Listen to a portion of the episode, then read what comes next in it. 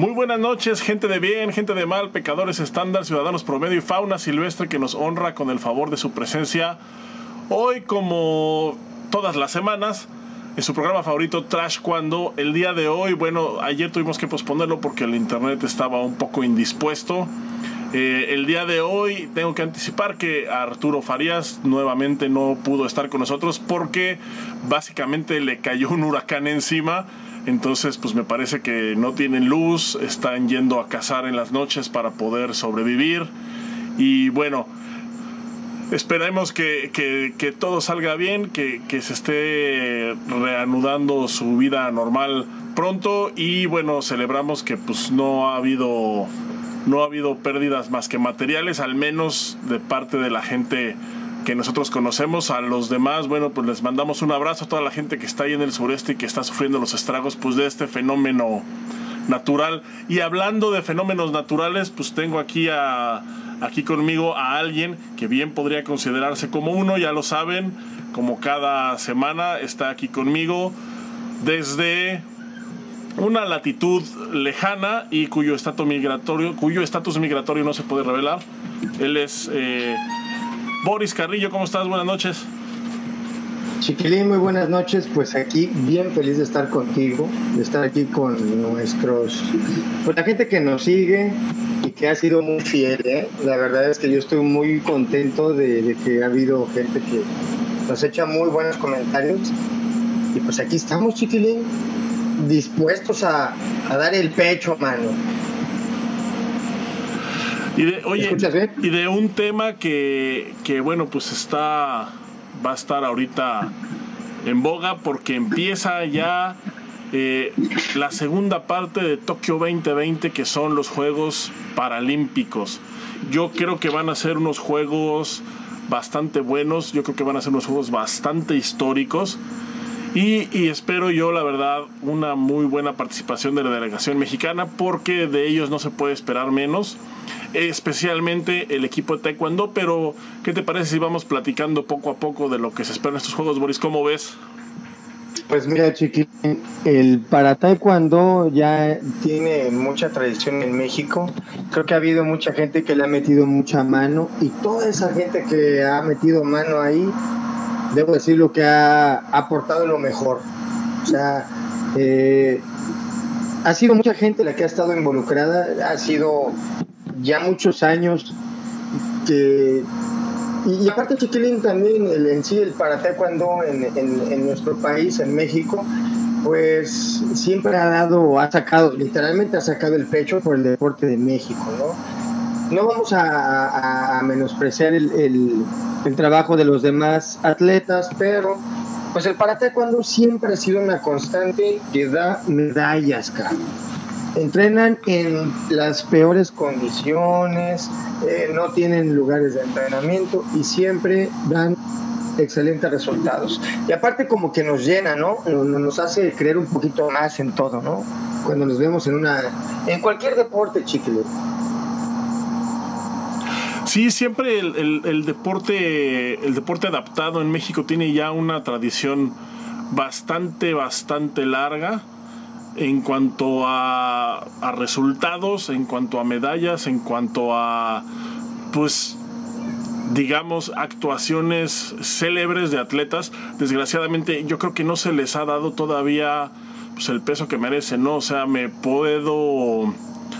Me atrevo a decir que todavía el deporte adaptado en sí es, eh, no es algo que venda mucho en lo general y pues por lo mismo realmente pues a casi nadie le importa. Y es una paradoja también porque yo creo que también es algo así como eh, cuando alguien en, los Juegos Olímpicos eh, tradicionales gana una medalla, pues es como una, pues es como una sorpresa, ¿no? Porque es, es raro realmente que se gane una medalla. No hablemos de, un oro, no hablemos de, un, lugar así eh, arriba del bronce, que por ejemplo ahorita pues no se dio, ¿no? O sea, todas las medallas fueron bronces.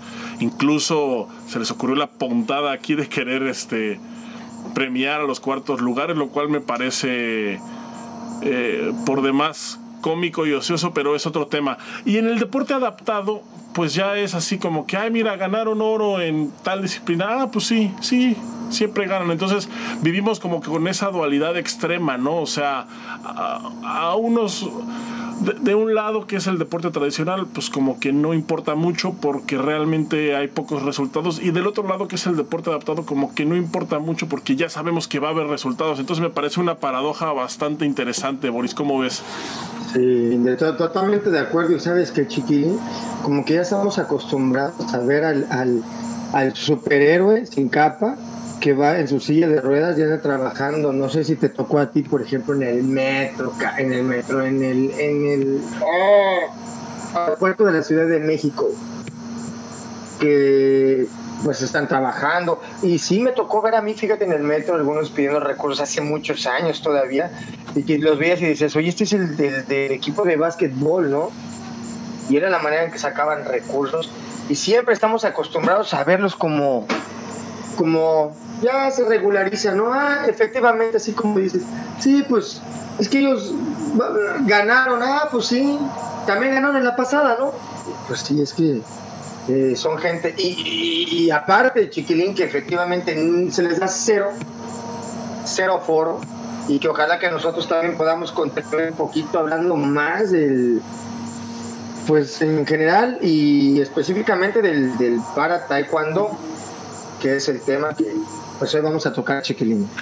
Así es, el para taekwondo ya tiene, pues ya tiene un rato, un rato eh, siendo una, una constante en eventos, o sea, ya eh, es la primera vez que está de manera oficial en unos Juegos Paralímpicos, pero ya teníamos campeonatos mundiales, ya teníamos, ya estaba incluido en el programa de Juegos Panamericanos, ya estaba incluido también en el programa de Juegos Centroamericanos, es decir, ya venía ya venía con una trayectoria de, de, inclusión, digámoslo así. Ya era, me, parece que ya después de haberlo visto en, los certámenes panamericanos, ya era como cuestión de tiempo nada más para verlo en la justa olímpica. Y pues es lo que estamos viendo ahorita, ¿no? O sea, realmente ya, ya se logró el objetivo y va a ser, y va a ser histórico porque toda la gente que va a participar en esta ocasión, pues va a ser, va a tener como la medallita de que participó en los primeros Juegos Paralímpicos de la historia en donde el taekwondo fue incluido. Wow, imagínate.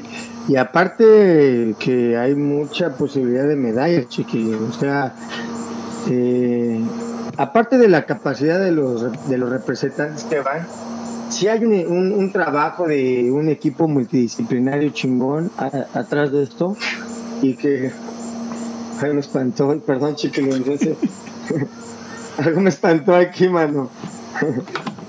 este, entonces, pues, perdón chiquilín, me espantaron. Discúlpame, chiquilín. Te doy la palabra. Es que me perdí. Es que por eso no tienes que jugar Ouija, güey, el día que haya programa. Ya sé, no voy a jugar Ouija. Dame un segundo, chiquilín. Déjame cerrar esta puerta. Discúlpame, chiquilín.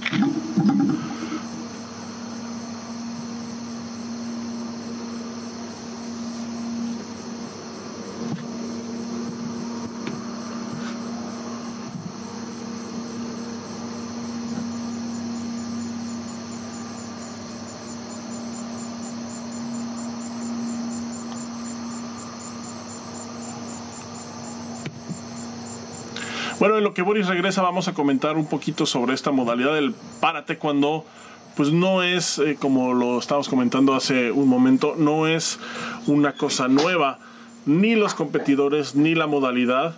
Y de hecho, eh, yo mismo había escrito ya al respecto eh, en, en, el semanario del Fauno. Ya en aquel artículo justo pues hice mención de que en, la Federación Mundial estaba buscando que esta rama de taekwondo, esta modalidad fuera oficial para estos Juegos Olímpicos de Tokio. Y pues hace tres años justo nos enteramos que en efecto así sería, además de que también ya están confirmados para los Juegos Paralímpicos de París, París 2024. Entonces vamos a tener Juegos Paralímpicos, vamos a tener el taekwondo, bueno, o el para taekwondo ahorita en en Tokio y lo vamos a tener de vuelta todavía en París 2024. Para Los Ángeles todavía no hay nada oficial, pero yo me imagino y creo que va a depender mucho de lo que suceda de lo que suceda en estos días allá en Tokio de la decisión eh, de la decisión que se tome eh, al respecto a incluirlo dentro de, de, este programa. Recordemos que pues así es como se maneja el Comité Olímpico Internacional entre más eh, realmente no se saben bien bien los parámetros, o sea, realmente no hay como una lista de parámetros que se deban de cumplir para mantenerse dentro del programa olímpico, pero todos sabemos que va por el lado de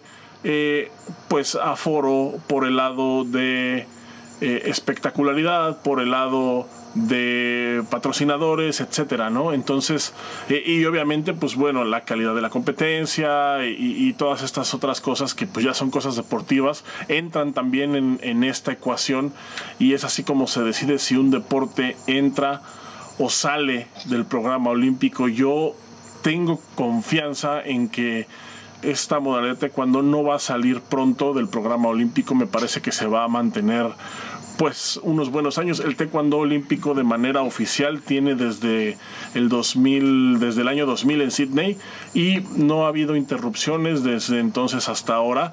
El taekwondo como deporte olímpico, o sea, que, que, se incluía en el programa olímpico, está desde Seúl 1988, es decir, tenemos ya casi cuatro décadas de taekwondo olímpico y ahorita en esta en, en esta emisión es cuando entra el párate, cuando a escena, ¿qué, vamos, qué, qué esperamos ver dentro de esta modalidad? Bueno, pues para empezar, México viene con tres competidores, tres competidores, uno que logra su calificación directa, que es Juan Diego, él logra su calificación directa por ranking, y también está... Eh, Pedrosa, eh, voy a leer aquí sus nombres, es eh, Francisco Pedrosa y Daniela Martínez, que consiguen su pase a esta justa olímpica el año pasado en el Preolímpico de Costa Rica, en, en el mismo evento en donde Briseida y Carlos Sansores consiguieron su pase, ellos dos consiguieron también su pase. Eh, realmente no se habló mucho de ellos, realmente no se habla mucho del para taekwondo y me parece que es algo que se tiene que corregir porque eh, Juan Diego, por ejemplo, es campeón del mundo y yo no veo que tenga eh, el mismo el mismo impacto mediático o el, la misma difusión mediática que, que los demás taekwondoines que han sido campeones del mundo. O sea, no veo, por ejemplo, eh, la difusión que él ha tenido no se compara con la que tuvo Uriel o no se compara con la que tuvo Edna. Y por supuesto no se compara con la que tuvo. Ah, ya regresaste, no te había visto. Aquí estoy, no, pues aquí estoy desde hace como 10 horas. Oye, pero aparte siempre, pero siempre ha sido así, Chiquilín, ¿no? O sea, siempre ha sido así, o sea, no se le da la el foro que, requiere y, siempre ha sido lo mismo y, han pasado tantos años y sigue siendo igual. Al menos, bueno, no sigue siendo igual, a lo que me refiero es que no se le ha dado tanto, tanto, tanto foro, siempre ha sido lo mismo. Eh, pues tú te, acordarás que han, han, cruzado partidos de soccer primero sobre Juegos Paralímpicos, ¿no? Entonces, no, no es un tema que a la gente bueno, a la gente le interesa, pero no a la, gente que transmite. Ahora, por otro lado, Chiquilín, tenemos, como, como acabas de hablar, algo muy importante. Debuta por primera vez y la gente lo que quiere saber es de qué se trata. Si el taekwondo es complicado de explicar en, la, en, la, modalidad de combate olímpico, ¿cómo explicar el taekwondo paralímpico? Pues Me parece que lo que tenemos que hacer es como desglosar y hacerlo lo más, más, más práctico, sin tratar de, involucrar términos ni nada, como pensando que la gente efectivamente no tiene ni la menor idea de lo que va a suceder ahorita en Tokio 2020. Pues mira, está, eh, pues es muy sencillo. Las reglas son prácticamente las mismas, excepto pues por la, excepto por las categorías que, si bien se, también se dividen en categorías de peso, existen categorías dependiendo de cuáles... Eh, eh, lo voy a decir porque no, no, no sé otra palabra decirlo, dependiendo de la discapacidad que se tenga, es la categoría en la que se entra. Eh, me parece que aquí ahorita en Juegos Olímpicos no entran todas las categorías de manera que hay de manera regular, pero esto es algo que la verdad es que no sabría confirmar. Pues yo creo que es prácticamente las mismas reglas sin pegar al casco y um, me parece que se puede tirar la patada directa del giro, ¿no? Nada más. Abajo, el contacto es abajo. No hay contacto arriba, por lo que yo sé, chiquilín. Sácame de esta duda. A ver, a ver, me... O sea, no, no, patadas no hay patadas a la cara. Todo es al tronco. La patada de, circular es al tronco y la patada de giro también es, se cuenta al tronco. Y obviamente pues me patadas a la cara. Ahora, del taekwondo que habíamos visto, chiquilín, hace que um, había eventos hace 15 años, hace 10 eh, años que se estaban haciendo y veíamos un taekwondo pues que a lo mejor no había tanto foro para el para taekwondo y había uno que otro y estaba muy disparado en cuanto a nivel. Hoy vemos un taekwondo ya muy globalizado en donde ya las peleas ya son más parejas, ¿verdad? O sea, ya no está el el ¿cómo decírtelo? El atleta que pues llegó a una escuela de taekwondo eh, pues tiene una deficiencia en alguna extremidad y llega a una escuela y le dice el maestro, pues usted va a ser tratado igual que todos, y órale, pum, pum, pum, pum, pum, y hace combate y todo, y él creció pues en un, en un, en una, en un estado lejano y en las afueras. Y un maestro lo formó, lo hizo fuerte. Ese muchacho llega bien fuerte, obviamente siempre compitió en categoría regular, vamos a llamarle en categoría regular, o en, categoría regular. Y eh, cuando se presentan las reglas del para cuando yo me acuerdo que al inicio había, estaba muy disparado Chiquilín. Veías a alguien que tenía pues prácticamente eh, la misma deficiencia en alguna extremidad y veías el nivel muy disparado.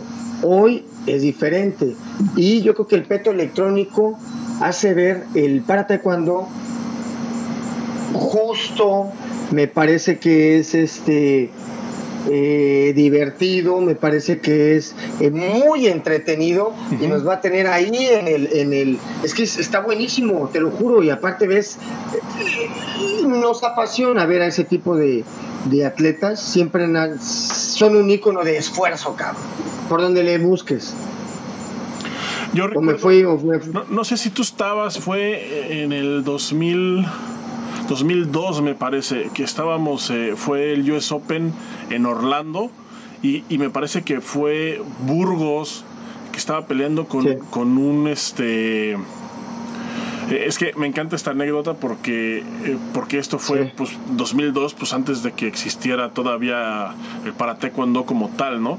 Entonces estaba peleando con un muchacho de aquí de Estados Unidos en donde que traía siempre la mano atrás. Sí. Y entonces le entraba por ese lado y pues no, nunca ponía defensa, siempre traía la mano atrás, atrás, atrás, atrás, atrás. Y resulta que pues no es que, no, no es que tuviera la mano atrás, lo que pasa es que no tenía brazo. Entonces era era alguien que tenía, bueno, que tenía esta discapacidad y que había entrado en categorías normales. Por ejemplo, imagínate ese ejemplo, ¿no? Entras a un US Open así cuando se abren las categorías normales, pues por eso el nivel estaba disparado, porque había gente que aún así competía en, en, en taekwondo antes de que existiera esta subdivisión, ¿no? Sí, claro, chiquilín. Y por ejemplo, volvemos al tema. Esa persona que tú dices, él siempre compitió en esa categoría. Entonces, eh, pues obviamente eh, yo, yo también recuerdo que Burgos decía, y yo le metí el punto y le metí el punto, y, yo me fui sobre ese lado, y, él pues no intentó cambiar la estrategia, pero, pero lo que recordamos es que este profesor que ahora tiene pues sus academias allá en, Miami, pues él era muy hábil, cabrón. Todavía sigue peleando, chiquilín, creo. O sea, es una persona muy hábil que se formó en un, eh, vamos a decirlo, en, en, este sistema que no era de párate cuando y él tuvo que pues eh, solucionar conforme a sus capacidades, ¿no? Sí. hay, una, hay un dato que tengo aquí que, mira, a ver, ¿qué te parece? Eh, México eh, ha ganado 69 medallas olímpicas hasta Río. 69 medallas olímpicas, ahorita con las 4 de de de Tokio ya son 73 medallas en total olímpicas de la delegación mexicana. De ellas solamente 13 han sido de oro. Oh, Ahora ahí te va, la delegación paralímpica ha ganado 289 medallas olímpicas en la historia. 97 de oro.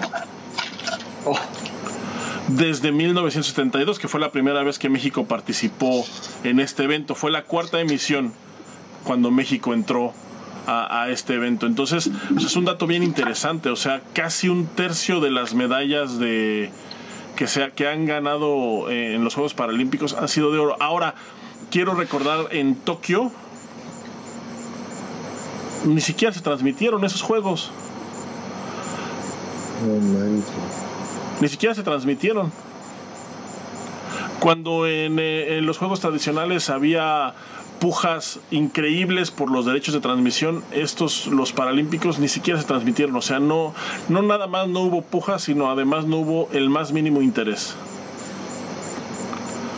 Sí, pues es que aparte Chiquilín siempre ha sido, y volvemos a lo mismo, yo creo que las redes sociales van a empezar un poquito a, a, darle un, un, poquito más como de foro a estos atletas que cumplen con exactamente los requisitos para asistir a los Juegos Olímpicos y se van a enfrentar a lo mejor de lo mejor. Ahora, hacen el mismo esfuerzo, ¿eh?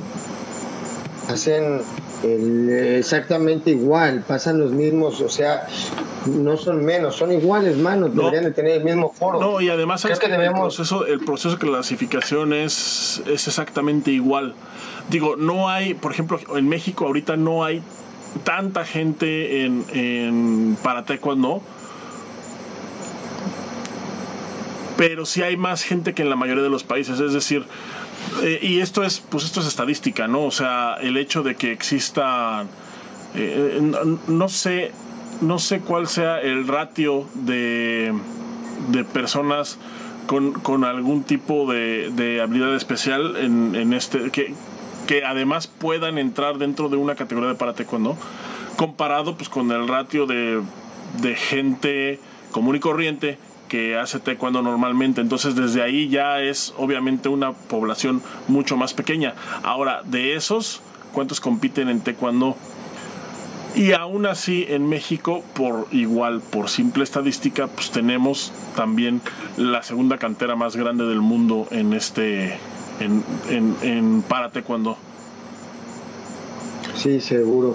Oye, Chiquilín, y por ejemplo, metieron a, como entrenadora, es la entrenadora, la profesora Janet Alegría, que lleva ahí una, un, un, proyecto perrón. O sea, yo, por ejemplo, he visto imágenes de los entrenamientos, veo a María involucrada ahí con el peto puesto, y eso habla en realidad de que, pues, quieren hacer las cosas bien y las vienen haciendo bien. Por otro lado, pues ves bien pobre el número de likes, cabrón. O sea, eso no, hay algo que no cuadra, ¿ves? Está, fíjate que eh, mi teoría de... Eh, a, mí me llama la atención porque, eh, por ejemplo, en para taekwondo sí ha habido mejores resultados en general que, que en taekwondo convencional. Entonces, pues uno se pregunta cómo es posible que en una federación que está haciendo realmente las cosas, pues con las talgas por qué hay esta diferencia, ¿no? O sea, si se supone que está mal la estructura, ¿por qué hay, por qué hay una disciplina o una rama que está, que está sobresaliendo y otra que está, pues que no, que, que, que al contrario parece que está retrocediendo, ¿no? Y me parece que la respuesta pues es bastante obvia. Lo que pasa es que es justo lo que estamos platicando, ¿no? A, la gente para cuando nadie los pela. Entonces no hay, como no hay esa presión mediática, como no hay esa presión eh, eh, pública, por así, por así decirlo, pues no hay... Eh, los federativos no tienen esa presión de entregar resultados. Entonces no están metiendo la cuchara a cada rato, no están interviniendo el trabajo y de alguna u otra manera digo, es por las razones equivocadas, pero de alguna u otra manera, pues se han permitido que lleven una, que se pueda llevar un programa sin intervenciones de ningún tipo, sin escándalos de ningún tipo, sin presión de ningún tipo, más que la propia del entrenamiento. Y entonces esto, pues repercute de manera positiva en los resultados que se han dado que se han dado en esta, en esta rama, ¿no? Yo creo que va por ahí porque con las formas pasa exactamente lo mismo pero me parece que igual el nivel mediático de las formas ya es más alto, creo que está en los niveles más altos que hemos visto pues en toda la historia del taekwondo, ¿no? Ahorita ya con, con las formas, con los eventos en los que están incluidos, ya como que la presión empieza a hacerse ver, pero de todas maneras todavía no es, todavía no está al nivel de la selección nacional de combate, la convencional. Entonces, también a las formas de una u otra manera los han dejado trabajar, los han dejado seguir un programa y por eso es que se dan los resultados. En cambio, en taekwondo convencional, pues no los dejan trabajar, está habiendo cambios todo el tiempo, hay... Eh, no los inscriben a un evento, entonces hay así como que más topecitos, o sea, me parece que se cometen más errores por estar en el, en el foco público. Y con formas y para taekwondo pasa exactamente lo contrario, ¿no? El hecho de que no haya como esa presión, esa Sí, pues esa presión de, de, lo público parece que ayuda, ha ayudado a que se tenga una mejor, un mejor seguimiento en, el, en los programas de entrenamiento y, y los resultados hablan de eso, ¿no? Chiquilín, ahorita que, que, me estás este, comentando la anécdota, perdón, de la persona que no tenía brazos, nada más quería decirte que se llama um, Daniel Espinosa, eh, el profe, pues él sigue compitiendo, no sé cuántos años tenga, pero pues, pues peleó en, bueno, sigue compitiendo en la categoría de K43, menos de 75 kilogramos. Sigue todavía peleando, sigue vigente, chiquilín. O sea, esto habla de que efectivamente ese tipo de, eh, bueno, este tipo de personas se forman en una escuela de taekwondo, en un programa regular, en donde pues, el, aparte, eh, como que son más fuertes, chiquilín. O sea, yo siento que toda la gente que es de para eh, taekwondo son gente y, en general, o sea, cualquier, cualquier, cualquier deportista tienen, ellos tienen una un, un, espíritu indomable, chiquilín. O sea, revisa, revisa en verdad. Es increíble ver cómo no límites. Y yo te voy a contar una anécdota rápida que a mí me dio, me puso entre la espalda y la pared y no supe qué hacer y terminé como un tonto. Ahí te va. Fíjate bien, eh, no supe qué hacer, no sé qué hubieras hecho tú. Tú conoces la Escuela Nacional de, Entrenamiento, de Entrenadores Deportivos. La NED, ¿no? Exactamente, la NED. Al lado está el Centro Paralímpico Mexicano. Entonces, tú puedes cruzar del Centro Paralímpico, puedes ir a entrenar al, al Autódromo de Hermanos Rodríguez o ahí al pues ellos tienen instalaciones en el Paralímpico, no sé de qué calidad, la verdad desconozco, pero yo sé que a veces pasaban, cruzaban por la Escuela Nacional de Entrenadores Deportivos, la ENED, y pues yo no sé si alguna de los que nos escuchan eh, o algún estudiante de la ENED le tocó ver eso. yo entrené la ENED algún tiempo porque estaba con el profesor Pedro Gómez. Y llegué y tenía que, no sé, estaba calentando.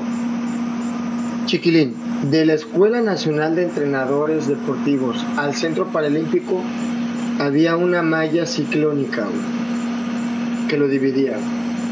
Y había una puerta, güey, de malla ciclónica. Una puerta donde no cabía una silla de ruedas, güey. Entonces yo estoy así como calentando y de repente veo que algo está pasando a lo lejos y me acerco y veo que uno de los atletas, no sé su nombre, con una silla de ruedas, pues de esas que son para velocidad, un velocista, que después supe que era el, uno de los campeones que, olímpicos. Y bueno, Saúl es que yo lo veo, sí, yo lo veo batallando, güey. Yo lo veo batallando ahí para, para poder cruzar porque no cabía, güey. O tuvo que quitar una rueda, güey, de la llanta, de la silla, la quitó y luego se pasó todo mal. Y yo todavía le dije, ¿qué onda? ¿Necesitas ayuda? Y me miró tan feo, cabrón, no mames. Me quedé como tonto porque ni me contestó. Solo sabes abrir la puerta o agarrarle la llanta y como que intenté moverme y se me quedó bien otra vez y yo, ay, no sé, me, me, quedé como tonto. Entonces agarró, se puso la llanta y se puso a entrenar y como que, ¿qué, güey? ¿No? Así, no sabía qué hacer, chiquilín, y me sentía, ay, no sé, no supe qué hacer, porque aparte no tenemos una educación, ¿verdad? Para cómo tratar a una persona así. O sea, realmente no tenemos una educación que, que, o sea, no hay. ¿Me entiendes? O, eh, ¿o existe, chiquilín. No. Siempre es como, ay, ay, no, no digas nada. Ay, no, es que es un maní. Ah, ah, uh, uh, uh. Porque falta todavía un poquito más. En cuanto a los términos también, güey. O sea, que discapacitado, que, que no tiene que... Eh, no, de amputaciones, mutilaciones. Y la gente no sabe cómo tratar de, este tipo de términos. Yo creo, para empezar, se nos tendría, tendríamos que dejar de entender que son discapacitados simplemente entender que entran en otra rama y punto, güey. Y hablar el término que se tenga que decir como es y sin miedo, ¿no? Fíjate que eso a mí discapacitado o eso. Eso a mí sí me cuesta un chorro de trabajo, güey, porque, o sea, eh, a mí, por ejemplo, la palabra discapacitado no me parece que sea una palabra discriminatoria, sin embargo, al parecer lo es. Entonces, me cuesta a mí mucho trabajo eh, cómo dirigirme ¿no? hacia, hacia, hacia estas personas o, hacia estos deportistas más bien. Eh, y me cuesta trabajo porque, bueno, para mí la palabra discapacitado no me parece que sea no me parece que sea discriminatoria la palabra persona con capacidades diferentes me parece que ya raya en lo sí, güey. mamón sí, güey Entonces, entonces como que yo siempre tengo esta, pero, pero es por lo mismo, ¿no? O sea, me parece que a estas personas se les ve eh, como, como condescendientemente. Sí, huevo. O sea, me parece que ese es el término que, que, que se debe de usar porque me parece que se les ve como condescendencia y eso y eso yo creo que sí está muy mal, o sea, son atletas que sufren, son atletas que se esfuerzan, son atletas que tienen las mismas carencias económicas, anímicas, que un atleta de los que no son paralímpicos, ¿no? O sea, y entonces el hecho de verlos con condescendencia a mí sí me parece como una falta de respeto hacia, hacia todo esto, ¿no? O sea, yo sí creo que son, es gente que, está acostumbrada, no sé si es, no sé si es porque están tan acostumbrados a, luchar en la vida, a toparse con este tipo, a toparse pues, con pendejos como yo que no saben ni siquiera cómo dirigirse a ellos, que cuando llegan a una competencia o cuando se vuelven deportistas, pues realmente ya tienen una mentalidad distinta. Y quizás esa sea, eso es lo que hace la diferencia, ¿no? O sea, alguien que ha, que ha batallado socialmente por no poder caminar o por no poder eh, tener uso de los dos brazos, eh, me parece que es alguien que ya por por de facto ha tenido una vida bastante más difícil que cualquiera de nosotros. Entonces, al momento de ponerlo en una pista de competencia, pues ya es como cualquier cosa, ¿no? O sea, realmente, realmente creo que eh, la mentalidad cambia bastante. O, Es que aparte, Chiquilín, también están acostumbrados a la discriminación todo el tiempo, o sea, tan solo el hecho de que te estén mirando, güey, o sea, yo me acuerdo que... Um, había un profesor que se llama eh, ahora verás me voy a acordar de su nombre y él pues tenía bueno se llama Alfonso Montaño y él pues tiene su mano completa solamente que los dedos son muy pequeños y pues él ya entraba en la categoría de para taekwondo él era una persona muy hábil, que en algún momento llegó a pelear por un, fíjate lo que te voy a decir, güey, por un pase olímpico para Seúl 88. Que cuando no había para taekwondo. Pues, no había para taekwondo. Entonces él, él, él disputó la final con el maestro Manuel Jurado para buscar su pase a Juegos Olímpicos y bueno pues eh, el maestro Manuel es el que va a representar a México pero o sea, él después en México, en, Puebla, en el Panamericano, él representa a México en la... y gana, por supuesto, en para taekwondo. Pues porque obviamente pues ya traía, es que volvemos a lo mismo, ¿verdad? No había otra opción más que involucrarlo a un programa regular. Ajá. En donde pues yo creo que hasta cierto punto, Chiquirín, de alguna u otra manera, pues me parece que es justo, ¿no? Eh, el hecho de que sean tratados de igual manera en un programa regular, pero pues obviamente a la hora de competir solamente debería haber ciertos términos que sí, sí y siempre sí fueran ya universales, güey, porque andamos rebotando en terminología que si es disca, que si es este con déficit, que si es con ah, ah, ah, que si tiene ¿sí me entiendes, güey? O sea, también deberíamos de dejar de ser un poquito menos pendejos y entender que ellos son exactamente igual que nosotros, güey. Y algunos tienen hasta un poquito más de huevos porque han enfrentado la vida como unos guerreros y todavía tienen eso y para más y para ir a unos Juegos Olímpicos en Tokio y para ir a romperse su madre, cosa que pues mira nosotros aquí criticando a toda madre al 100 y te apuesto que cualquier historia chiquilín de cualquier atleta de, de, de para Mira, güey, va a ser una historia extraordinaria, güey. De cualquiera que tú quieras, güey.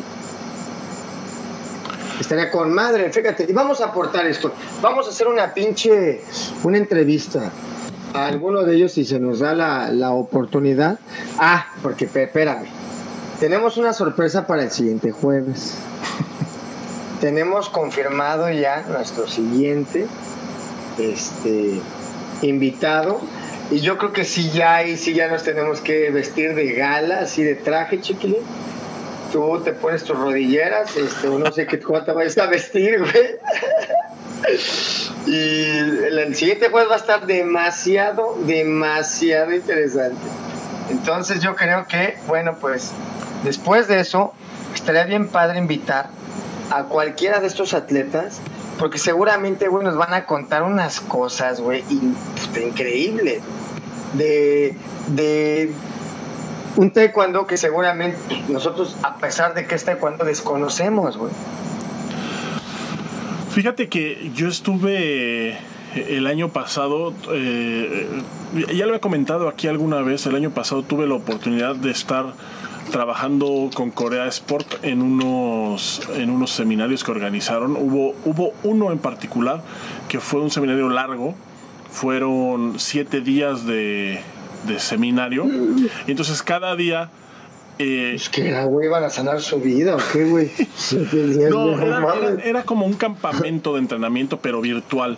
Y entonces estaba bien padre porque hace cuenta ah. que se dividían así como en, en, módulos, ¿no? Entonces cada día duraba, no sé, seis, cinco, seis horas, ¿no? Pero era era un módulo de historia del taekwondo, era un módulo de aprender a hablar coreano, era un módulo en donde hacían el entrenamiento como tal, que era pues así como el más largo.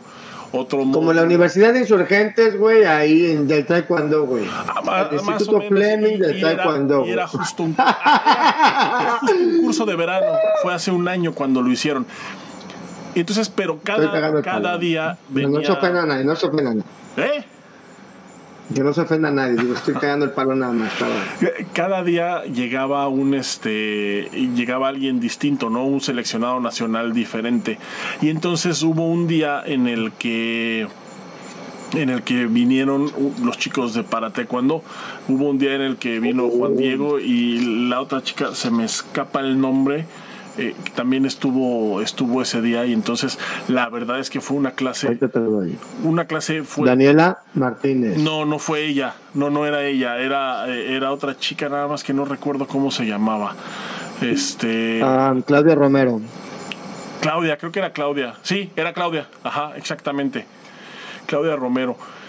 Y entonces dieron la clase y estaba y, estuvo bien padre porque pues la dieron así pues como es una clase como tiene que ser una clase de deporte adaptado.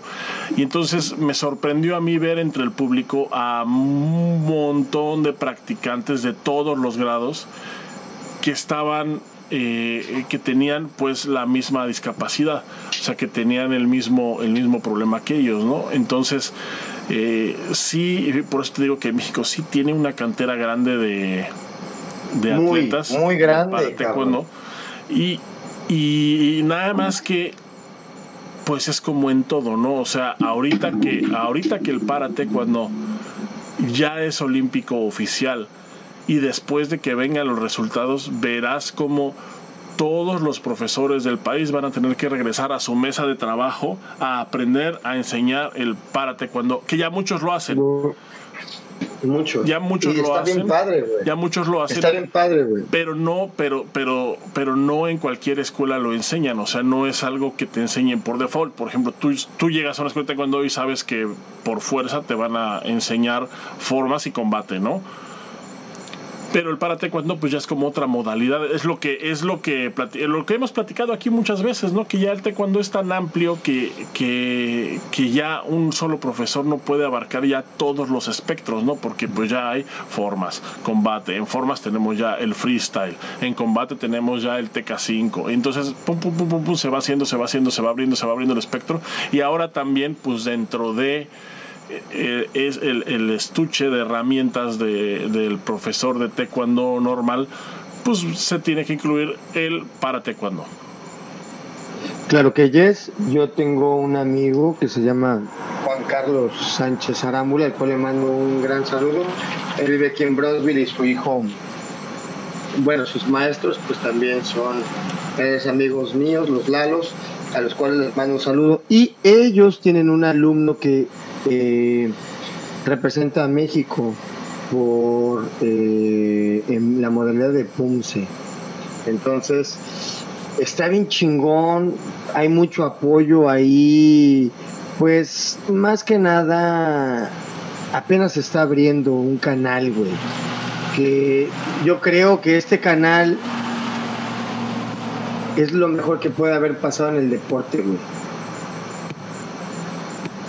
al Chile Chiquilín, más que la evolución de. Porque, pues, qué chingón que va evolucionando, pero no podemos dejar atrás a los que eh, tienen esta condición. Eh, hay que jalarlos a como de lugar. Y lleva el, el taekwondo, el para taekwondo mexicano específicamente, ya lleva muchos años que en verdad ha habido gente muy involucrada y que le ha echado muchas ganas. Una vez yo entrevisté a un cabrón, güey, de, de Monterrey eh, Nuevo León me parece, no, no, sé dónde tenía su academia, o no sé en qué lugar daba clase, pero yo hasta le hice un artículo, En un Panamericano que fue en Monterrey, él llegó 30 cintas blancas a competir de para taekwondo. No es una buena Y era algo, güey, era algo tan hermoso, cabrón. Ver que eran de todas las edades, güey. De había autistas, había con síndrome de Down, había de todo, cabrón. No, y es que. bueno, hasta pelearon entre ellos, güey. Y vieras qué ambiente traían, güey. Era impresionante, güey. Yo le hice una entrevista. Prometo subir esa entrevista, chiquín. Te lo juro, lo prometo, güey, porque me merece todo mi respeto y mi admiración a este cabrón que fue y lo digo con, lo digo cabrón porque pues no cualquiera se avienta a hacer eso, güey. No, y es que yo creo que todos en nuestras escuelas tuvimos alguna vez como contacto con alguna persona así, ¿no? Yo, por ejemplo, me acuerdo mucho de que iba eh, un compañero mío en la escuela de taekwondo y tenía síndrome de Down. Y era, pues, normal. Realmente eh, hacía sus formas normal eh, combate no lo ponían a hacer con, con nadie evidentemente porque pues no eh, pues porque no se puede no porque no había nadie eh, del, del, nivel. Pero todo era completamente normal. Claro, eran otros tiempos, ¿no? Ahorita me imagino que ya deben de existir programas especializados para, pues para, para abordar este, este tema, ¿no? Porque al final de cuentas, pues sí es una corriente distinta y al paso que vamos, creo que ellos son ellos los que nos van a terminar jalando a nosotros a como de lugar. Yo sé, güey. Oye, chiquilín, fíjate que me estoy acordando de algo que me da pena contar, güey, pero fíjate, güey. Hace muchos años, güey, mm, en una escuela que estaba ahí en Miguel Ángel de Quevedo, no voy a decir el nombre del profesor, pero estaba Miguel Ángel de Quevedo, güey. Él tenía un alumno que, pues, la verdad no sé qué tenía, güey. Pero, pues, tenía algo el chavo. Um, se llamaba Horacio. Y me acuerdo que en un examen, güey, pues, este profesor, pues, es coreano, güey, ¿no? Pues eso fue hace muchos años, güey.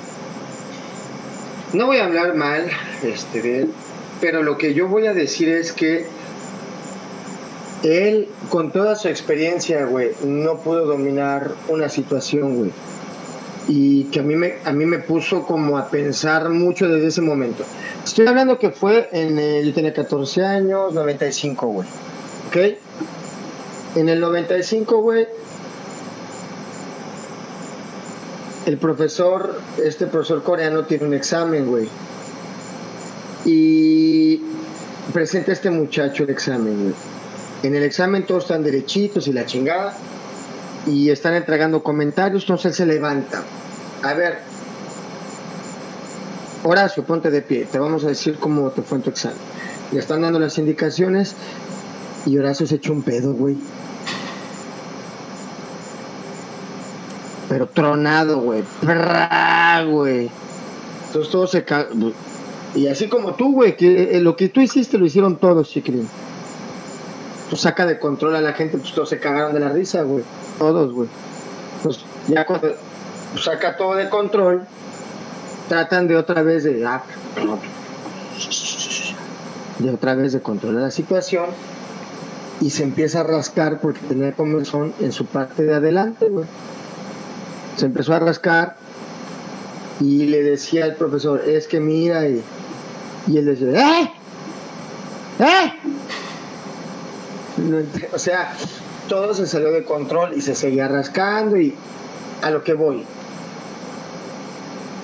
Creo que el programa, los profesores en México son gente demasiado preparada, chiquilín. Y no me queda duda que cualquiera de los profesores pueda dar una sesión de para cuando y pueda involucrar a un niño. Me queda muy claro que lo pueden hacer. Mucha gente, se ha escuchado muchas historias y todos han tenido un alumno así. Ahora, yo creo que es tiempo y creo que estas Olimpiadas van a detonar, chiquilín, que el para taekwondo explote, güey. Sí, yo también creo que después de que después de este evento el para taekwondo se va a volver mainstream. Estoy seguro. va a explotar, güey. Estoy seguro porque Sí, también ya estoy seguro que va a haber medallas en, en taekwondo. No, y aparte hay, hay mundiales de formas, güey, eventos internacionales de formas online. O sea, el taekwondo no ha parado, güey. En, en, en, en, en formas, por ejemplo, no ha parado, güey. En para taekwondo en formas, no ha parado, güey. Siguen, siguen, siguen, siguen, siguen, siguen. So, yo creo que este es el evento del para taekwondo chiquilín. Y ya deberíamos de tener una terminología también. ¿No? que no que, que, que fuera específica para taekwondo también creo que han avanzado mucho en su momento chiquilín yo me involucré mucho cuando tenía la revista del arte del taekwondo hice una sección que se llamaba para taekwondo en donde hablé y conocí a mucha gente que estaba muy involucrada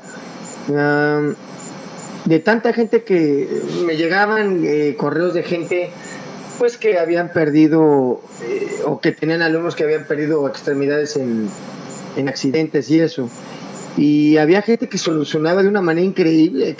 O sea, toda esa información era increíble, chiquilín.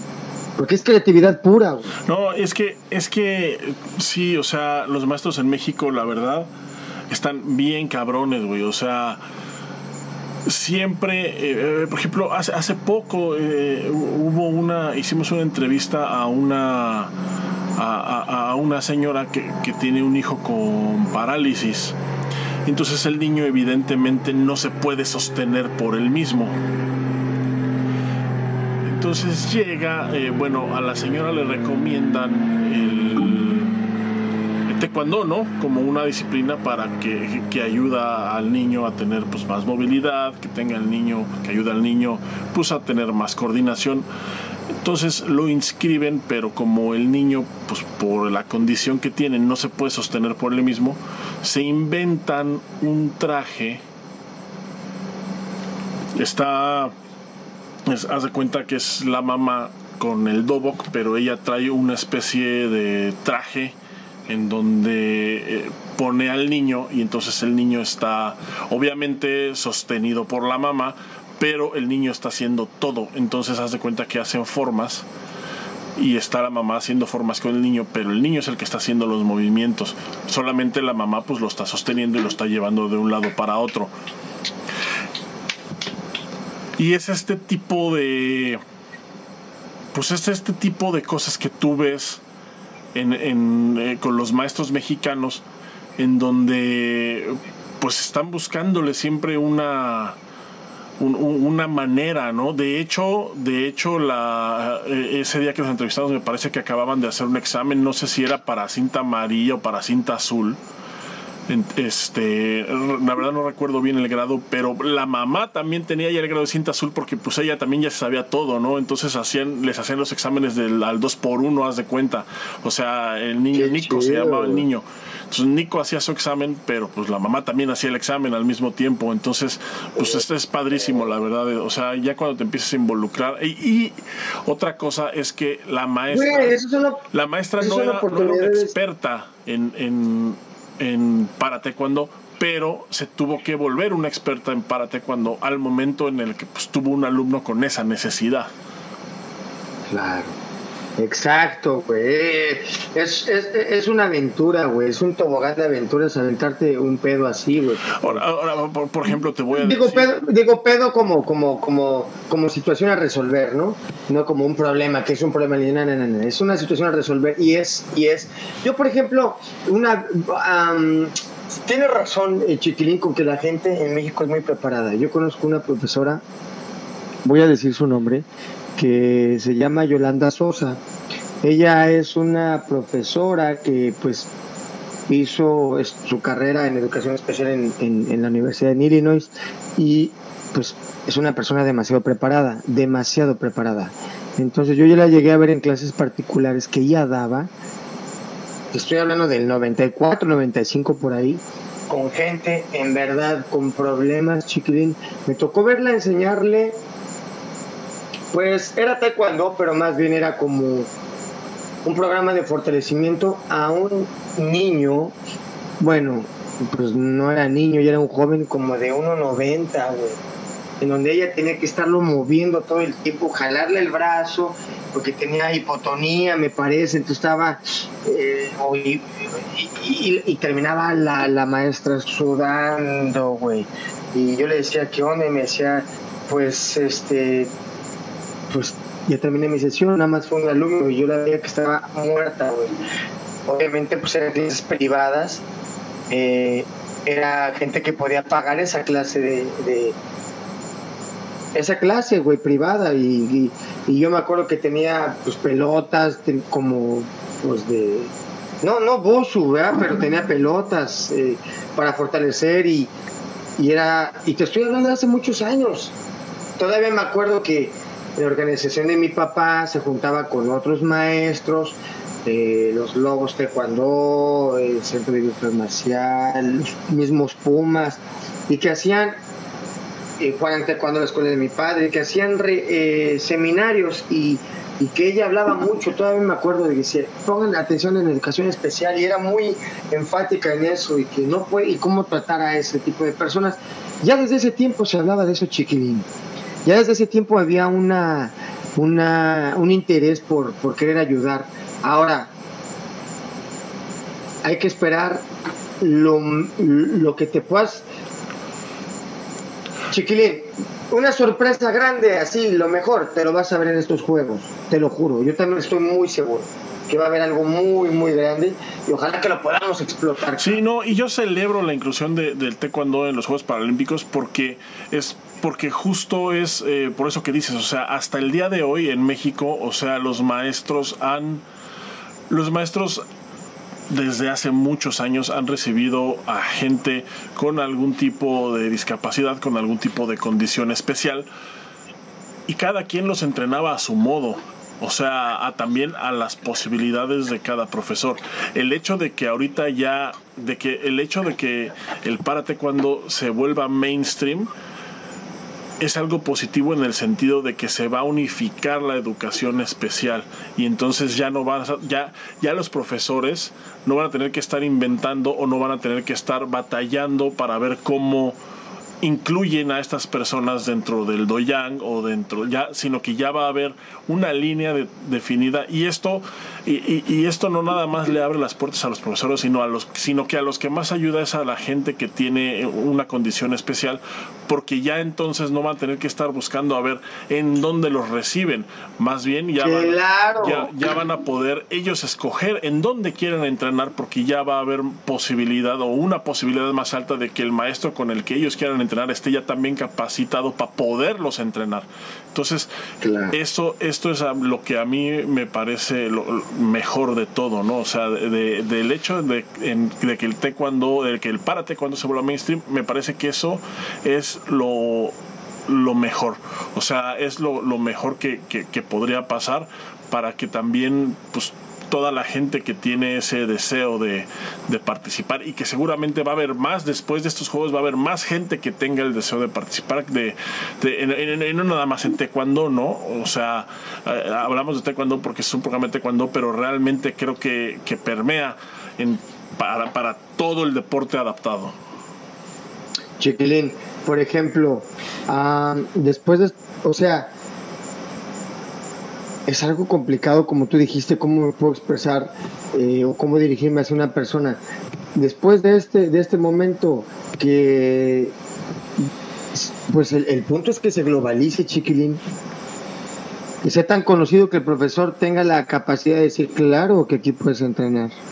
Por supuesto, se te da el mismo trato y no sepa. En, general, tenga como... así se hace, ¿no? O sea, porque la verdad, es, te digo, los profesores de taekwondo en su mayoría, pues es gente pues que se la rifa, ¿no? O sea, llega alguien con alguna capacidad especial, puede entrenar aquí, todos dicen, claro que puedes entrenar aquí. No, pero espérame, chiquilín, a mí me tocó, claro que me tocaron correos que me decían que había profesores que no aceptaban este, no, y te, voy a contar. porque porque no, y no porque no pudieran o sea no no porque fueran perdón porque fueran una manera de discriminación simplemente porque no sabían qué realmente cómo dirigirse. Entonces era muy impactante decirle, este, es que no tiene manita, no, no, no, no le, este, es que, o sea, era como doloroso, era como meterlo en camisa once varas a un maestro, el hecho de decirle, no le pegues ahí de ese lado, pero no tiene mano. Sí, ¿entiendes? Digo, es parte, es parte del mismo tabú, ¿no? O sea, es, es, justo lo que, lo que se va a quitar una vez que el para taekwondo se, se vuelva mainstream después de estos juegos. A mí, déjame te cuento a mí lo que me pasó una vez. En, me invitaron a calificar un examen allá en Querétaro y, y entonces me toca un muchacho no sé exactamente qué condición tenía, o sea, me, eh, tenía síndrome de Down, pero además tenía otra condición porque no se podía sostener muy bien, no podía, eh, no coordinaba, eh, había alguien que estaba ayudándolo a hacer los movimientos, entonces, pues yo, la verdad, con toda honestidad, igual, y no fue con el afán de discriminar, yo les dije, me acordé, me acordé de una vez que fui a un torneo y hacía, no sé si alguna vez te tocaron... Ay, chiquilín, ve al grano, güey. Siento que hiciste una, pero una no, pendejada, güey. No, a ver, dime. No, sé si alguna vez te tocaron los torneos de formas en donde era eliminación directa y había tres jueces enfrente y entonces cada juez levantaba la mano para, o sea, hacían, hacían las formas dos, dos, personas al mismo tiempo y enfrente había tres jueces y entonces levantaban la mano para el lado que ellos pensaban que había ganado. Ya. Ah, bueno, una vez fui a un evento así, estaba el torneo de formas, pero llegaron unos güeyes de capoeira, dando de capoeira, de Lima Lama. Güey, ¿alguna vez has visto una forma de Lima Lama? No, güey, no, una vez llegaron. Están chingoncísimas, güey. Haz de cuenta que es como pinche freestyle. No mames. O sea, hacen maromas, hacen así proyección. No. Hacen en el piso, ruedan. Están, están muy chingonas, güey. Están muy. Sacan su guitarra en el piso y todo lo hacen así, güey. No, sí, o sea, ruedan en el piso, alzan la pierna así como proyectando hacia atrás. Están muy vergas. No mames, no sabía, güey. bueno. Aquí la cuestión fue que los pusieron a competir justo con gente taekwondo, ¿no? Entonces los jueces eran jueces de taekwondo. Ok. Ellos sabían que eran reglas de taekwondo. Eran reglas de taekwondo, pero el problema es que en un combate con reglas de taekwondo sabes perfectamente lo que puedes hacer y lo que no puedes hacer. En una competencia de formas, pues tú haces tu forma. Ya. Y entonces el problema fue que los jueces de taekwondo no sabían cómo calificar las formas del Himalaya, no tenían ni idea. O sea, obviamente, obviamente, pues tú sabes que se califica pues la fuerza, se califica la técnica, se califica, pero al momento de no saber qué es lo que tienes que calificar o qué elementos tienes que ver, pues obviamente no sabían. Entonces, al momento de que hacía una forma de taekwondo y el otro hacía su forma de lima lama, y entonces al momento en el que los jueces les tocaban el silbato para que levantaran la mano a ver quién ganó, los jueces se quedaban con las manos abajo, porque no sabían y entonces pues no daban ganador porque no sabían quién había ganado porque pues no conocían las formas. Y fue un, y fue un desmadre, o sea, fue un pinche tema, este, o sea, fue, estuvo, estuvo muy cagado porque pues fue algo así, pues fue algo, una, fue algo diferente, ¿no? Es algo que no se ve muy seguido, ¿no? Entonces, ese día que a mí me pusieron a calificar a este muchacho, les conté esa anécdota y les dije, bueno, aquella vez los jueces se quedaban con las manos abajo porque no sabían cómo calificar. Y yo les dije con toda honestidad, yo no estoy capacitado para calificar a una persona con esta condición, no sé qué elementos, bueno, yo lo estoy viendo, no sé si lo está haciendo bien, no sé si lo está haciendo mal, no sé si, no sé qué, es lo que tengo que calificar. Entonces, y, les dije, o sea, no, mi intención no es discriminar, no es faltar al respeto, pero yo no lo puedo calificar porque no sé cómo. Y entonces, pues lo que voy a hacer es dejar la hoja en blanco para que alguien más que esté capacitado, pues la pueda revisar en su momento, ¿no? Y entonces, este, híjole, silencio, ¿no? Así. Todos los papás así en silencio. Eh, obviamente estaba el papá del niño. Yo pensé que me iban a decir algo, pero no. O sea, no me dijeron nada, solamente eh, eh, como que comprendieron el, el, hecho de que era, de que, de que el problema no era el niño, el problema era yo, porque yo no sabía cómo calificarlo y hubiera sido, y la verdad es que hubiera sido una, una mamada de mi parte. a mí no me costaba nada ponerle ahí una calificación, este, la que se me ocurriera, ¿no? Pero me parece que no es justo para el, para el alumno que pues que un cabrón que no tiene la preparación para darle una calificación le dé una calificación, sea buena o sea mala, ¿no? Eh, mira, Chiquilín, comparto contigo, en verdad, este, entiendo, entiendo que pues eh, en tu nebulosa y, y muy en el fondo no eres tan desarrapado si eres una persona con valores. Muy en el fondo, güey, muy, muy en el fondo y te entiendo, güey. Ah, tú lo único que hiciste fue querer ser justo, güey. Y pues el hecho, eso te llevó a ser honesto, güey, porque no puedes eres justo. Son tus valores, güey. Eso es, es, algo ya que tú llevas en tu educación. Ahora, chiquilín, yo te voy a contar algo. Mi hermano tuvo un alumno, un saludo de mi carnal, César Carrillo, un abrazo, que se llamaba Carlos Flores, no sé si Flores o Vara, Carlos Vara, no me acuerdo, güey pero te voy a contar una historia extraordinaria, chiquilín. Él entró y tenía síndrome de Down, ¿ok? Los papás pues, mm, lo educaron muy al niño muy muy libre, güey. O sea, lo educaron diferente. Llegaron los papás y dijeron, profesor, este, pero también ellos tenían ya una formación académica muy alta. Entonces llegaron, profesor, venimos a que pues, él entrene, él tiene síndrome de Down, una chingada. Y pues, se dijeron con el, con el correcto Digo, no es como que mi papá no pudiera, pero pues mi papá es más salvaje, güey, ¿no? Se dijeron a mi hermano, güey, que mi hermano es profesor de educación física y entrenador deportivo, güey. Entonces, pues igual, igual, si se hubieran dirigido a mí, güey, o si yo los hubiera atendido, seguramente hubiera hecho una pendejada, güey. Te lo juro. Y no, pues no.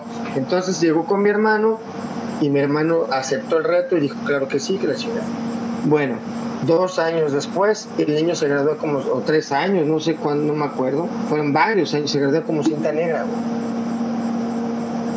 En su examen, en su, en su examen de cinta negra, güey, no mames, llevó a toda la escuela, güey. La escuela se llama el colegio John Landon Down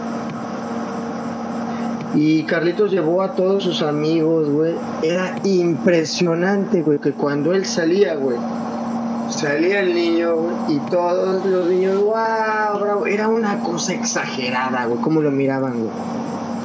Entonces, eh, pues creyeron que no iba a ser combate, que no, sí, sí iba a ser.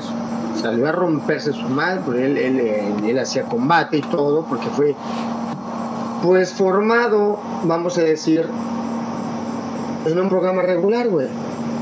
Obviamente, ya las pruebas, pues, no tenían el mismo rigor, sino que, pues, era controlado. igual el combate, pues, era controlado. Hizo combate contra tres oponentes, pero era controlado. A mí lo que me sorprendía era el nivel de motivación de los compañeritos. Llegó otro niño, igual, quería ser como este muchacho Carlitos y de repente, pues lo dejaron de llevar, güey. Perdón, se hizo segundo Dan, este, lo dejaron de llevar.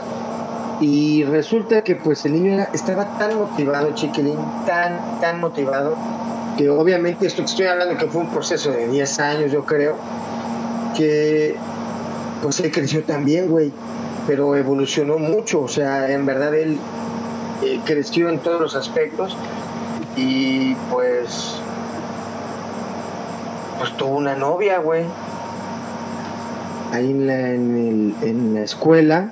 Y luego tuvo otra. Y luego anduvo con dos. Y luego anduvo con tres. Y luego, pues todas querían con él, cabrón. Por lo que representaba. Entonces, pues se querían casar con él, me parece, varias. Y a, pues, todas les decía que sí. Entonces, ya tuvieron. A huevo. Sí, a huevo. Ingo, eh, a huevo.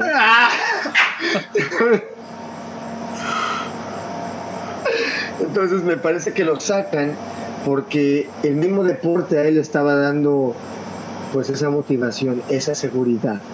Era un niño fuera de serie. De hecho, pues él lo canalizaron a la pintura y tú me vas a decir, ay, sí, sí, todo... No, no, no, cabrón. Hay una obra de él, hubo varias que se publicaron en calendarios de la SEP, Órale. Entonces, eso habla de un, de, o sea, hasta qué punto el taekwondo puede motivarte. Y esto es un, una historia, chiquilín, del, vamos a decir, del para taekwondo en una escuela regular, güey. Y te puedo contar del para taekwondo en una escuela regular cuando una profesora tiene un hermano que también tiene mm, parálisis cerebral y le enseña las formas con silla de ruedas. Entonces, si es difícil para él moverse en silla de ruedas, él tiene que hacer los movimientos. Ella lo movía y él iba haciendo las defensas y los golpes con conos, iba guiando y él, o sea, Historias chiquilín que yo creo que sí deberíamos de abrir un foro, porque en verdad debe haber, si yo te puedo contar un par, güey, porque tuve un, un, proyecto que se llamaba Para Taekwondo, de la revista La Taekwondo, que fue ambicioso en su momento y que tuvo, y, promovimos mucho el Para Taekwondo, creíamos mucho en él. Pero chiquilín, yo creo que yo lo dejé hace mucho tiempo, debe haber historias extraordinarias que siguen y siguen y siguen y siguen, güey. Y ahorita esto va a destapar mucho, chiquilín. ¿Cómo ves, Sí, yo espero, yo la verdad estoy contando con eso, ¿eh? o sea, yo estoy seguro que va a haber medallas en... Eh, estoy seguro que la delegación mexicana va a traer medallas, son 60 atletas los que, los que van a estos Juegos eh, Paralímpicos de Tokio 2020. 60 atletas, entre ellos hay 3 de taekwondo, yo estoy seguro que va a haber medallas de oro en la delegación y estoy seguro que va a haber medallas en eh, eh, que México va a traer medallas en parate cuando ojalá 100%. ojalá que alguna sea de oro es ya digo, o sea, son unos juegos. Existe la posibilidad y todos sabemos, pero Juegos Paralímpicos son Juegos Paralímpicos. Sí, o sea, o sea, son unos Juegos Olímpicos, o sea, realmente no está tan fácil ganar una medalla de oro. O sea, e, el hecho, el hecho de, que, de que la delegación paralímpica gane siempre medallas de oro no significa que está fácil de ninguna manera. No, y, que no les da miedo, güey. Eso. O sea, estamos hablando de, de los atletas que tienen sus psicólogos ojalá que ellos también tengan su trabajo y de alguna manera igual, cabrón. Porque son atletas en el mismo, en las mismas condiciones, Carlos. O se van a enfrentar ahí con atletas y que van a estar en la misma categoría y pues, órale mi chiquilín, nada más de pensarlo ya me está dando a mí hasta cosita. Yo no sé, ay, Pues Boris, estamos ya casi sobre la hora, de hecho ya nos pasamos un poquito, el día de hoy no hay comentarios, yo creo que es porque es viernes y evidentemente todo mundo está en estado inconveniente a esta hora. pero nada más somos los pero después después vienen ven el programa y por ahí comentan entonces pues a toda la gente a toda la sí, sí tenemos un par de conectados ¿eh? entonces si alguien quiere un saludo antes de que nos vayamos pues repórtese y por aquí se los decimos. A toda la gente que estuvo con nosotros en, en esta emisión les agradecemos les agradecemos su presencia y, y Chiquilín, también déjame decirte que el siguiente jueves tenemos un invitado de lujo, mano. Va a estar increíble. Yo creo que eh, ese programa del siguiente jueves deberíamos de... Va a estar bien bueno, güey. ¿Quieres decir de una vez quién es? No, no. No, en la semana le subimos el flyer, ¿no?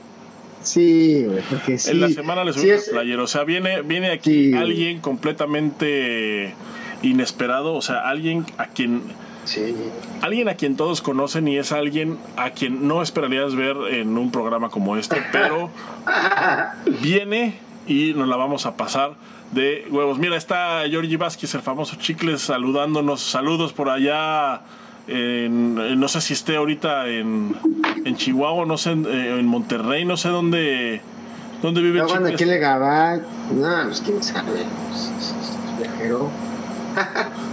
No, pero qué bueno, que qué bueno que están viéndonos. Y bueno, a toda la gente que, que, estuvo, que estuvo aquí un ratito, les agradecemos mucho el habernos acompañado. Eh, les recuerdo también que si, pues bueno, llegaron como a la mitad del programa o van llegando ahorita y no alcanzaron a ver nada, el episodio queda grabado y además lo pueden escuchar en podcast en todas las plataformas y especialmente las principales, incluidas Apple Podcasts, eh, Spotify, Amazon Music, Deezer y en la cualquiera que se les ocurra, ahí estamos.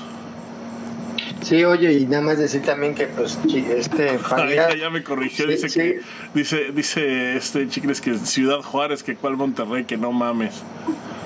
No, ah, y que se la pela, dice Boris. ¿A poco? Un abrazo, carnal. Oye, no, güey. Ay, pinche me cortaste la, inspiración con eso de que se la ¿qué? Que se la pela, Oye, aparte el traductor dice Morris. Yo no soy Morris, güey.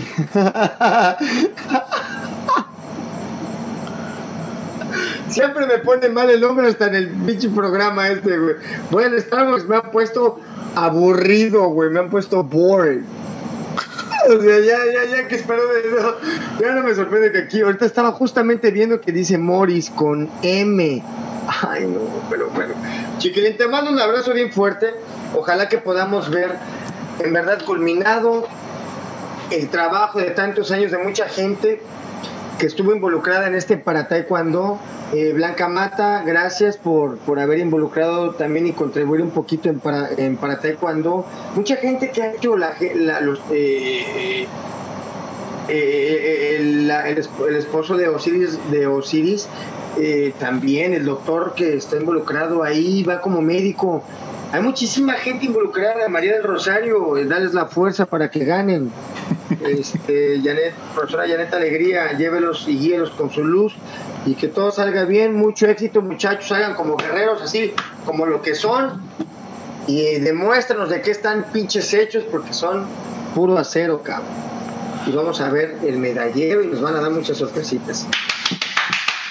Así es, esperamos aquí las medallas de regreso. Yo tengo confianza que se van a dar. Daniela, Francisco y Juan Diego, échenle ganas y estaremos aquí siguiendo su progreso. Yo hasta ahorita sigo sin saber si lo van a transmitir, pero de todas maneras, aunque no se transmita, pues vamos a estar pendientes de los resultados. Boris, muchas gracias por Chiquilín, un abrazo fuerte, hermano. Le mandamos un saludo también a Arturo. Esperemos que todo vaya bien. Ojalá que pronto pueda volver a prender la luz en su casa y que, pues, que no haya consecuencias más que, pues, lo, material que ya sabemos, los estragos normales que, que suceden cuando pasa un huracán por, por algún lugar. Pero bueno, les mandamos un abrazo a toda la gente del sureste que está, especialmente a las que están pasando por algún momento difícil después de esta inclemencia temporal.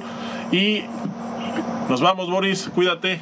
Un abrazo, hermano, cuídate mucho. Saludos a todos, estamos aquí. Prepárense para el siguiente programa, va a estar de lujo, man. Estén atentos de las redes o y del Facebook ahí de Trash Cuando, porque vamos a anunciar quién es el siguiente invitado. No se la van a creer. Nos vemos pronto, bye.